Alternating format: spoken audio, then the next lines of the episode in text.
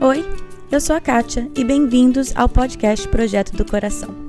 O objetivo desse podcast é trazer a liberdade de Cristo às nossas vidas diárias, aos nossos casamentos e filhos. A nossa intenção é abordar qualquer assunto com clareza, base bíblica e vulnerabilidade.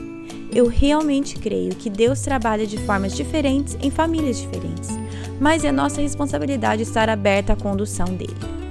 Ao escutar os episódios, não caia na armadilha de comparar a sua história com a de outra pessoa. Simplesmente esteja aberta a ouvir o que Deus tem para você.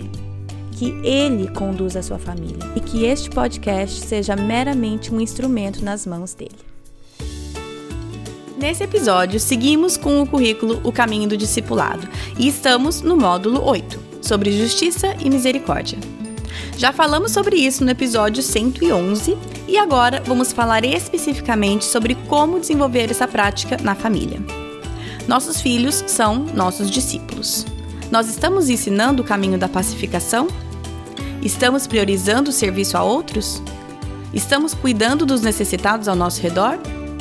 Vamos falar sobre isso hoje.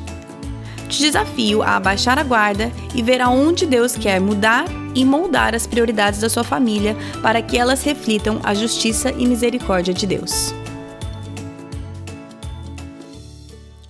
Oi, oi, oi, tudo bem com vocês? Estamos seguindo o material O Caminho do Discipulado e são 11 módulos e nós estamos no oitavo módulo, que é sobre justiça e misericórdia. Se por acaso esse é seu primeiro episódio, a primeira vez que você está escutando o podcast, é, a minha sugestão para você se inteirar um pouco mais sobre essa série, O Caminho Discipulado, seria volta e escuta o episódio 67, que lá tem a introdução. E no site também tem uma página lá, O Caminho do Discipulado, que tá tudo organizado, todos os recursos, episódios, clubes do livro, tudo desse, desse seriado, dessa série, tá naque, naquela página do site. Mas, para vocês que já sabem, então, nesse em cada módulo nós temos prim, o primeiro episódio, para cada módulo é falando sobre aquilo em geral, né? Então, o episódio 111 falamos sobre justiça e misericórdia. Esse segundo episódio de cada prática é falando sobre isso na família. Afinal, nós somos chamados a discipular primeiro os nossos filhos. Então, como que nós vivemos isso dentro de casa? Como que nós exemplificamos isso para os nossos filhos? E aí, o terceiro episódio de cada módulo é o Clube do Livro, onde eu e a Ellen a gente discute um livro que nós selecionamos e lemos para aquela prática. Então, hoje vamos falar sobre justiça e misericórdia na família. E sempre esse episódio vem três recursos que acompanham. Estão no site, podem ser baixados, impressos. É, é um material complementar que alguns casais da minha igreja produziram. E eu peguei e traduzi. Então, não é meu, tá lá escrito certinho que foi produzido pela minha igreja e o nome do casal que escreveu para cada prática. Mas eu peguei e traduzi para vocês. O primeiro documento é só aquele casal falando um pouco sobre essa prática no geral, na família dele, seja o que for. O segundo é como se fosse um guia de estudo em família ou em casal, ou como vocês quiserem fazer, que tem algumas passagens bíblicas e algumas perguntas para discutir. E o terceiro é, documento ou recurso é ideias práticas de como você pode colocar isso em prática, como que você pode é, viver isso na tua família. Alguns exemplos práticos. Não é uma lista exaustiva, tem muita, muitas e muitas e muitas ideias que não estão ali. A ideia é só realmente te dar um começo, fazer tua cabeça começar a funcionar, te ajudar com um pouco de criatividade, intencionalidade, mas é, é, é só isso, são só recursos. Sempre quero, eu sei que eu falo isso sempre, mas eu quero lembrar você, todo mundo, qualquer pessoa que está escutando, que não é fazer atividade A e B, então vai dar igual a C, que é uma família linda, maravilhosa, perfeita e filhos que obedecem e servem a Deus. Não. A única pessoa capaz de fazer isso na vida dos nossos filhos, nossa família é Cristo. Então, que esses recursos sirvam a tua família, que eles possam, né, a minha intenção com isso é providenciar bons recursos para servir o corpo de Cristo. Então, se isso estiver servindo a tua família, maravilha, glória a Deus. Se não, tem muitos outros materiais, recursos e, acima de tudo, a, a própria Bíblia, né? Não precisamos de nenhum apoio à Bíblia, mas às vezes esses recursos extras dão uma ajudinha. Então, tendo disso isso, vamos então entrar e começar a falar sobre justiça e misericórdia na família.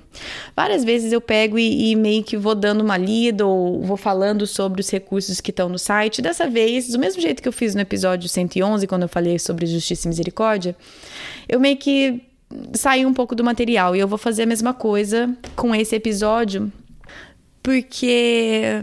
É, porque sim, porque eu acho que este módulo específico, ele, como eu falei no episódio 111, me parece que ele está bastante formulado para a realidade aqui específica dessa cultura que a minha igreja está inserida. Então, não estou querendo desmerecer de forma nenhuma, eu acho muito importante. Leia, tem muita coisa boa, porém, o mais importante do que olhar aquelas específicas ideias práticas ou aquela história daquele casal e daquela família é você entender a justiça e a misericórdia de Deus. Que se você escutou o episódio 111, você sabe que eu tenho dificuldade e estou lutando com isso. Mas, além disso, precisamos compreender para que a gente possa, então, aplicar na nossa realidade, na nossa família, no nosso contexto cultural, na nossa né, na sociedade na qual estamos inseridos. Então, eu vou dividir esse episódio em duas partes falando, até porque no material ele fala sobre duas coisas que precisamos para viver e colocar em prática a justiça e a misericórdia de Deus, que é serviço aos pobres e marginalizados e pacificação. Então eu vou falar nesse episódio sobre, vou dividir entre essas duas partes, entre serviço e pacificação. Mas a maior parte do episódio vai ser sobre pacificação. Já vou dar essa essa prévia. Então, vamos falar primeiro, porque vai ser rápido, sobre serviço aos pobres e marginalizados. Por que, isso vai ser rápido? Porque é menos importante? De forma nenhuma. É só porque aí vai muito especificamente da sua realidade, de onde você está inserido. O, o, os documentos ali, os recursos e o que o material vai falar é que nós precisamos estar dispostos a sair da nossa zona de conforto, a expor os nossos filhos a realidades distinta da nossa. Porque se não somos, pelo menos aqui onde eu moro, se eu não for intencional em fazer isso, os meus filhos vão simplesmente conviver com pessoas que têm a mesma condição financeira que eles, ou mais ou menos, né, nessa mesma faixa, que têm a mesma cor de pele que eles, que têm a mesma cultura que eles. Assim, pra gente é um pouco diferente porque a gente é brasileiro morando nos Estados Unidos, mas eles não vão ter diversidade na vida deles se não for algo que eu e meu marido buscamos com intencionalidade. Ponto. Porque aqui não é uma região muito diversa. Eu não sei como é aí, mas nós precisamos, como família, ser intencionais em expor os nossos filhos a diferentes situações para que, para que esse desejo de servir possa brotar, tenha espaço para crescer no coração deles, porque se eles não veem e não estão cientes das diferenças, vai ser muito complicado eles entenderem o chamado de Deus para servir as pessoas marginalizadas da nossa sociedade. Então, isso é uma coisa que eu e o Thiago a gente vira e mexe, vai, conversa e, e vê como que a gente pode fazer isso em família e para ser bem sincera, tudo com esse lance da quarentena tem ficado bem mais complexo, obviamente, mas isso pode ser também é, expondo seus filhos a histórias de pessoas, lendo é, biografias de certas pessoas expondo dessa forma também. Né? É o ideal? Não, mas também a gente está um pouco limitado nos dias de hoje. Então, é essa intencionalidade em falar sobre assuntos que talvez são não muito agradáveis de se falar, é confrontar talvez alguns preconceitos que nós como adultos temos e nem reconhecemos, fechamos os olhos para isso, porque não é impossível a gente ensinar os nossos filhos se a gente não reconhece aquilo no nosso próprio coração. Então, nos materiais tem algumas ideias mais específicas de como fazer isso, mas acima de qualquer ideia, é, coloca isso perante Deus. Deus, som do meu coração. Pede para Deus te mostrar onde o seu coração está nessa questão de servir aos outros. E peça para Deus mudar o seu coração e peça sabedoria em como direcionar a sua família para que realmente, como eu falei na introdução, para que as prioridades da sua família, tanto financeiras quanto de tempo, reflitam aquelas do reino de Deus que Deus deixa claro na Bíblia. E, isso é um desafio para mim e para o Tiago. A gente fala sobre isso e é uma coisa que nós estamos muito em em, em obras aqui em casa, eu diria. Não diria que Deus não terminou essa obra no nosso coração, na nossa família. É uma coisa que nós estamos aí também lutando para que a nossa família, os, os valores da nossa família reflitam os valores de justiça e misericórdia do reino de Deus. A próxima parte, que é o que eu quero falar um pouco mais, é sobre pacificação. No, no material, ele coloca a definição: pacificação é o processo de incentivo a uma resolução construtiva para conflitos entre indivíduos, grupos, raças ou países. E por que eu quero falar mais sobre isso? Porque em família é um lugar excelente para a gente treinar o processo de pacificação entre indivíduos, com um processo de resolução construtiva para conflitos. A família é o lugar ideal para treinar isso, então a gente vai falar um pouco mais sobre isso. Mateus 5, 9. É, Mateus 5, 9 diz assim: Bem-aventurados os pacificadores, porque serão chamados de filhos de Deus. E Jesus aqui ele diz que feliz é o pacificador, aquele que não gera conflitos, mas que acaba com eles buscando a reconciliação. É, o, o John Piper, ele tem, eu vi num artigo dele e eu achei interessante que ele estava falando sobre essa passagem, ele estava falando sobre. Não quer dizer que os você ser um pacificador é uma forma de você merecer ser filho de Deus. Não é isso que te torna um filho de Deus. Mas Jesus aqui está falando que como filhos de Deus, nós somos pacificadores, né? Que os filhos de Deus, eles têm o caráter do pai. Aquilo que o pai ama, o filho ama, os filhos amam, né? O que o pai deseja, os filhos também desejam. Então, nós podemos reconhecer os filhos de Deus por essa característica de estar disposto a sacrificar o próprio bem-estar deles pela paz, assim como Deus fez. Então, não é que assim, seja um pacificador e você será um filho de Deus. Nós sabemos isso, nós sabemos que nós não merecemos e não fazemos nada por merecer, por sermos adotados na família de Deus, mas sermos pacificadores é uma forma de refletir aquilo que o nosso Pai deseja. Então, eu quero ser reconhecida como filha de Deus porque eu sou parecida com Deus. E ser pacificador, ser um, ser um agente pacificador, é uma dessas características que me tornam mais como filha de Deus, que me tornam mais com esse aspecto e aparência de filha de Deus. Aí nós vamos entrar então sobre como assim, o que, que é ser pacificador, o que, que é paz. E aí eu vou falar, eu vi uma estava vendo uma transcrição de uma pregação do Hernanes Dias Lopes. E eu vou ler um trechinho. Na verdade, eu peguei algumas frases picotadas, porque eu achei que ele expressou muito bem. Que ele fala assim: a paz não é somente a ausência de conflitos, é a presença da justiça que produz relacionamentos verdadeiros. Eu achei essa parte interessante porque muitas vezes, talvez seja só eu, mas eu imagino paz como nunca ter conflito. Isso é paz, nunca ter nenhum problema, nunca ter nenhuma briga, nenhuma discussão.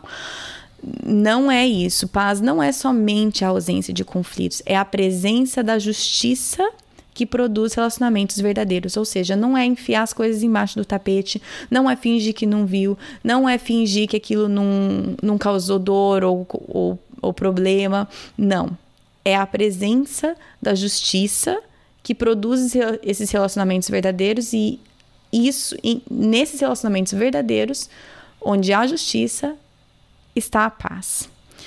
Aí ele continua falando assim: a, a, paz não é apenas a suspensão da guerra, a paz é a criação da justiça que reúne inimigos em amor. Jesus, o príncipe da paz, não evitou os conflitos. Ele jamais deixou de denunciar o erro ou o pecado. Aí ele fala assim: nunca se procura a paz à custa da justiça. Você não conseguirá paz entre duas pessoas a não ser que elas tenham percebido o pecado, a culpa e o erro da amargura e do ódio e tenham resolvido levá-los diante de Deus e corrigi-los. Essa parte é extremamente importante quando nós vamos falar sobre resolução de conflitos e especialmente dentro de casa como pai e mãe. Porque, por exemplo, quando meus filhos estão em conflito, eu quero simplesmente a ausência do conflito. Eu quero que eles parem de brigar, entendeu? Eu quero evitar o conflito eu não quero fazer esse processo longo com eles, né? Ajudá-los nesse processo longo de perceber o pecado, a culpa, o erro, levá-los a reconhecer isso diante de Deus, pedir perdão tal. Isso é demorado pra caramba.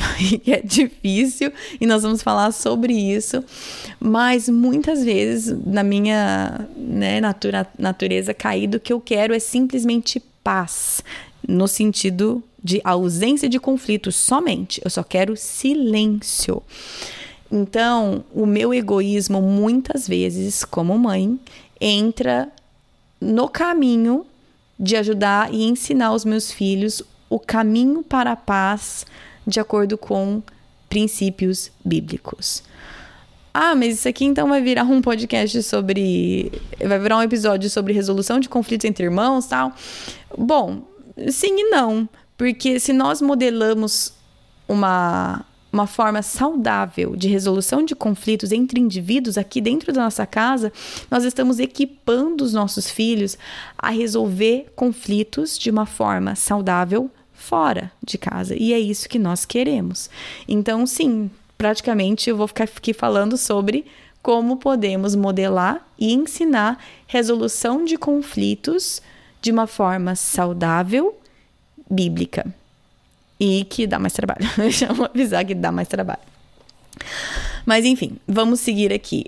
É, o que eu quero falar com vocês é um processo de paz, que é o, que é o nome que eles deram, Peace Process, de um ministério chamado Connected Families. Eu vou colocar o link deles no site. Eles têm curso sobre isso. Eu não fiz o curso, mas eu escutei umas duas ou três entrevistas de podcast do casal explicando esse peace process e, e na época ajudou bastante a gente a ajudar os meninos a resolverem conflitos. Como tudo aqui em casa, parece que a gente vai em altos e baixos, épocas que a gente lida bem com isso, épocas que a gente lida não tão bem. Então, assim, de novo, eu vou falar de uma coisa que eu aprendi, que nós implementamos com os meninos, mas às vezes a gente faz isso bem, às vezes nem tanto. Então, eu vou falar sobre esse Peace Process. O nome do casal é Jim e Lynn Jackson, que são à frente desse ministério Connected Families. Então, esse processo de paz, eles descrevem primeiro como se fosse a, eles falam em inglês The Crazy Mountain, a, a montanha da loucura, ou seja, quando todos os é, as emoções estão alteradas, todo mundo tá aquela coisa tá flor da pele e a situação tá caótica, né? Então, primeiro, a primeira coisa que precisa descer, o primeiro, o primeiro passo desse processo de paz é calma. Não se resolve conflito em estados alterados. Isso é uma coisa tão simples e que eu ensino para os meninos, mas quantas vezes eu também não, não sigo esse exemplo com o meu próprio esposo? certo? Que a gente está irritado um com o outro e a gente acha que é naquele momento, que gente, daquele jeito que a gente vai resolver as coisas. E não vai, não vai. Então, primeira coisa, você descer da montanha do Crazy, do Crazy Mountain, descer da, do caos, daquele vulcão explodindo de caos, e você tem que descer e acalmar.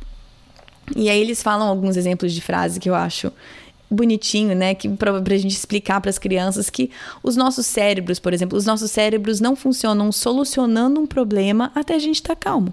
Então a gente precisa acalmar. O que você precisa? 5 minutos, 10 minutos, 15 minutos? Vai ficar quietinho, vai acalmar. A hora que você tiver calma, a gente volta e a gente continua. Então, primeiro processo é calma. O segundo passo é compreender. Então, você vai escutar o outro e compreender o lado do outro. Isso é aí você pode estabelecer algumas regrinhas, seja o que for melhor na, de acordo com a idade dos seus filhos, é, personalidade, enfim. Mas o que a gente geralmente faz é que cada um pode contar o seu lado sem interrupções, que é extremamente difícil. Mas, por exemplo, você vai me contar o seu. Aí o, né, o fulano começa, ah, porque isso aconteceu. Aí já entra outro, não foi isso, não foi isso. Não, não, não. Cada um tem o direito a falar sem interrupções. E aí, então, cada um tem que entender o lado do outro. Não precisa concordar, mas precisa entender aquilo que a, aquilo que a outra pessoa está falando. Então, para isso, quer dizer que também você tem que prestar atenção no que a outra pessoa está falando.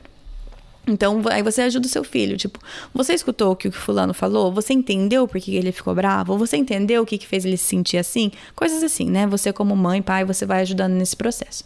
Então, recapitulando. É a montanha do caos, a loucura. Então, primeiro a gente vai acalmar, segundo a gente vai compreender. O próximo é resolver, certo? O próximo é resolver. Então, como que nós vamos resolver esse, é, esse conflito? Quais que são as negociações aqui que precisam ser feitas, o que, que você precisa abrir mão, o que, que você pode negociar, o que, que precisa ser feito para reparar esse relacionamento. Você aí vai ter que vir a solução. E aí que muitas vezes os pais têm que entrar com ideias de solução de novo, não entre e tome conta do processo, direcione os seus filhos nesse processo. Mas muitas vezes aqui, especialmente dependendo da idade, eles vão precisar de ajuda nessa parte de resolver, resolução. Depois que houve uma resolução, seja qual for, de acordo com o conflito, existe a celebração. E esse é o passo que, até então, quando eu escutei isso a primeira vez, ok, entendi tudo isso, nada disso era novidade. Mas aí a celebração que eu achei muito interessante, porque depois, quando o relacionamento foi reconciliado, quando houve essa essa resolução do conflito, você celebra porque aquele relacionamento foi restaurado. Por menor que, que tenha sido, abriu-se uma brecha naquele relacionamento e com essa resolução a brecha se fechou e voltamos a se, a se aproximar. Então, existe uma celebração. Isso pode ser uma coisa pequena, como, ai, vamos jogar um joguinho, vamos tomar um sorvetinho aqui, vamos, vamos desenhar junto, vamos brincar disso. Existe uma celebração do fato que agora esse relacionamento está restaurado. E eu acho isso uma coisa muito bonita que a gente precisa ensinar para os nossos filhos também, que existe a celebração depois da, da resolução do problema. E aí depois tudo isso culmina na reconciliação. Estamos reconciliados. Então achei isso muito muito claro quando eles explicaram que entre a montanha do caos, o desastre, o, o, crazy, até a reconciliação, existem esses quatro passinhos, que é se acalmar, compreender, solucionar, né, resolver e celebrar.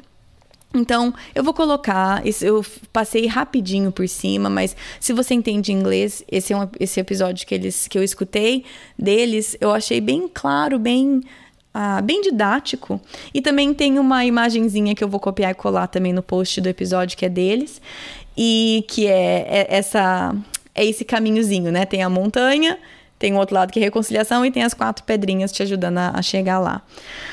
Então, eu queria falar sobre isso porque não existe lugar melhor para treinar pacificação do que em casa, na família e precisamos primeiro modelar isso. Então, o meu desafio também é pensar como que você resolve o problema com seu cônjuge ou entre você e seus filhos, com outras pessoas, como que os seus filhos te observam resolvendo conflito? Qual que é o exemplo que você dá nessa área? Você é aquela pessoa que odeia conflito, então você se esquiva deles a qualquer a qualquer custo e fica fingindo que tá tudo bem com aquele sorriso na cara. Essa é a minha tendência. Eu já vou dizer que essa é a minha tendência. Eu creio que eu tenho melhorado nessa área, mas é a minha tendência. Eu já confessei várias vezes aqui que um dos grandes, uma das minhas grandes dificuldades é esse temor de homens, né? De querer agradar as pessoas. Então, a minha tendência é fugir de conflito.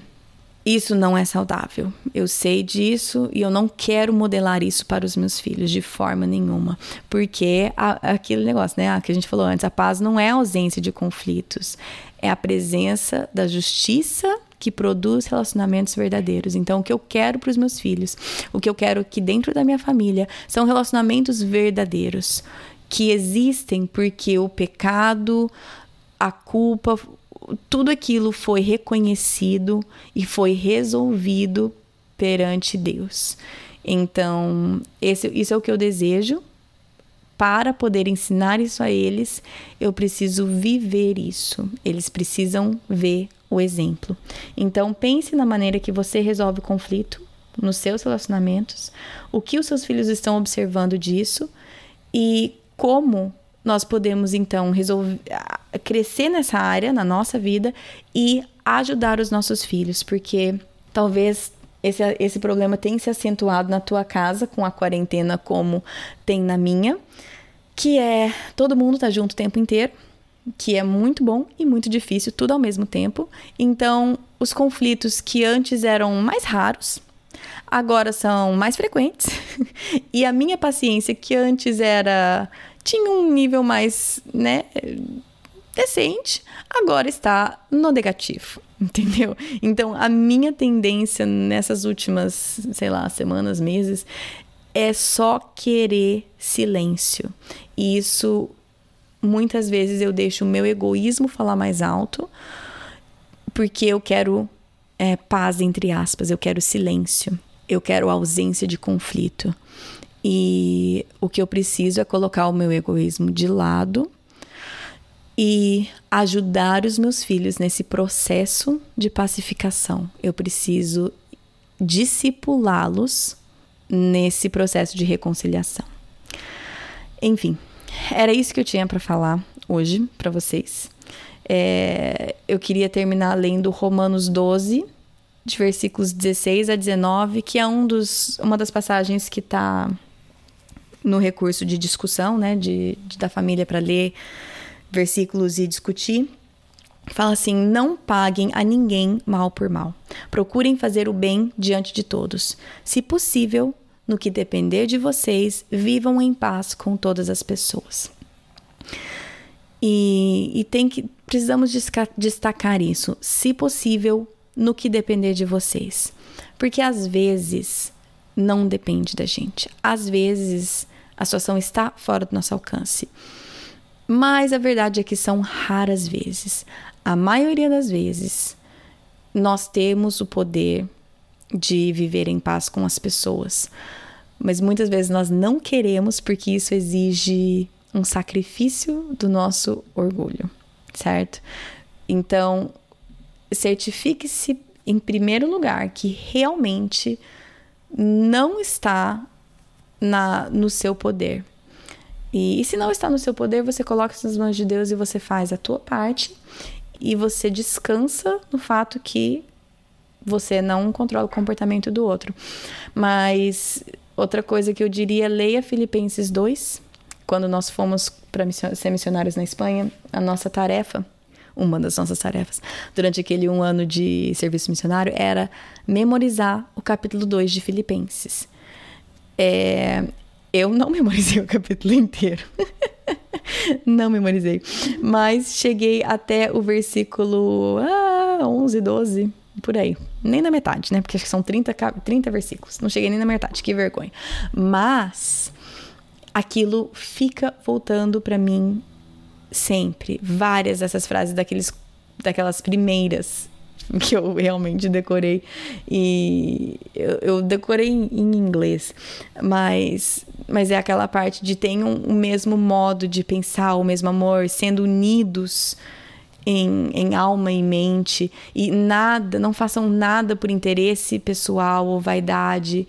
é, mas por humildade considere os outros superiores a si mesmo, coisas assim daquela, daquele, daquele segundo capítulo de Filipenses que ficam sempre voltando na minha cabeça quando eu estou em conflito com alguém, ok. Se Cristo, sendo o próprio Deus, não se considerou igual a Deus, ele se esvaziou, poxa vida, né? Que, que é o que está escrito ali em Filipenses 2. Ele se humilhou, tornou-se obediente, obediente até morte morte de cruz. Eu posso me esvaziar de mim mesmo. Eu posso me esvaziar do meu orgulho. Eu posso abrir mão de muitas coisas em prol da paz. Isso não quer dizer que eu vou enfiar debaixo do tapete, que eu vou colocar um sorriso falso no meu rosto, não. Eu vou abrir mão, pedir para Deus tomar controle daquilo e me esvaziar de mim mesma, seguindo o exemplo de Cristo que fez isso na cruz. Tá bom? Então, esse ficou, na verdade, um episódio sobre pacificação, sobre resolução de conflitos, mas eu creio que se nós podemos dar esse exemplo dentro de casa e ensinar os nossos filhos um meio saudável de resolução de conflitos e reconciliação dentro de casa, isso é algo que vai servi-los muito bem a vida inteira deles e isso contribui para que o caráter de Deus seja visto tanto na gente como nos nossos filhos, na nossa família, que nós possamos ser reconhecidos como os filhos de Deus, porque somos pacificadores, assim como assim como Deus é. Tá bom? É... Semana que vem o episódio é com a Marília Berti, que na verdade ela acabou de casar. Então, na verdade, agora ela é Marília Berti Matos, mas quando eu entrevistei era só Marília Berti, ela é a idealizadora do Ministério Conselho para Meninas e ela vai falar sobre a experiência dela nesse ministério, conversando com várias meninas. Então, se você tem uma menina adolescente jovem e quer saber mais ou menos o que está pegando mais nessa faixa etária e o que a Marília tem a dizer sobre isso, esse episódio é para você. Mas, como sempre, a nossa conversa foi muito além do tema proposto. Então, né, arrisco dizer que todo mundo vai se beneficiar ouvindo essa entrevista e toda a sabedoria da Marília. Então, esse é o episódio semana que vem. Um, como falei, todos os materiais estão no site, que é projetodocoração.com, no post desse episódio, ou na página do site, que é específica do Caminho do Discipulado. Tá bom? Acho que é isso. Bom final de semana para vocês e até semana que vem. Na Bíblia, em Miqueias 5:5, está escrito que ele será a sua paz. Se eu acredito na Bíblia, eu acredito que apesar das minhas circunstâncias, ele será a minha paz. Meus filhos estão tocando terror dentro de casa? Ele será a minha paz. Estou me sentindo culpada por não passar mais tempo com os meus filhos? Ele será a minha paz. Tô cansada de ter as mesmas brigas de sempre com meu marido? Ele será a minha paz. Gritei e perdi a paciência de novo? Ele será a minha paz. Vamos tentar lembrar disso e, com a ajuda de Deus, escolher a viver nessa paz todos os dias.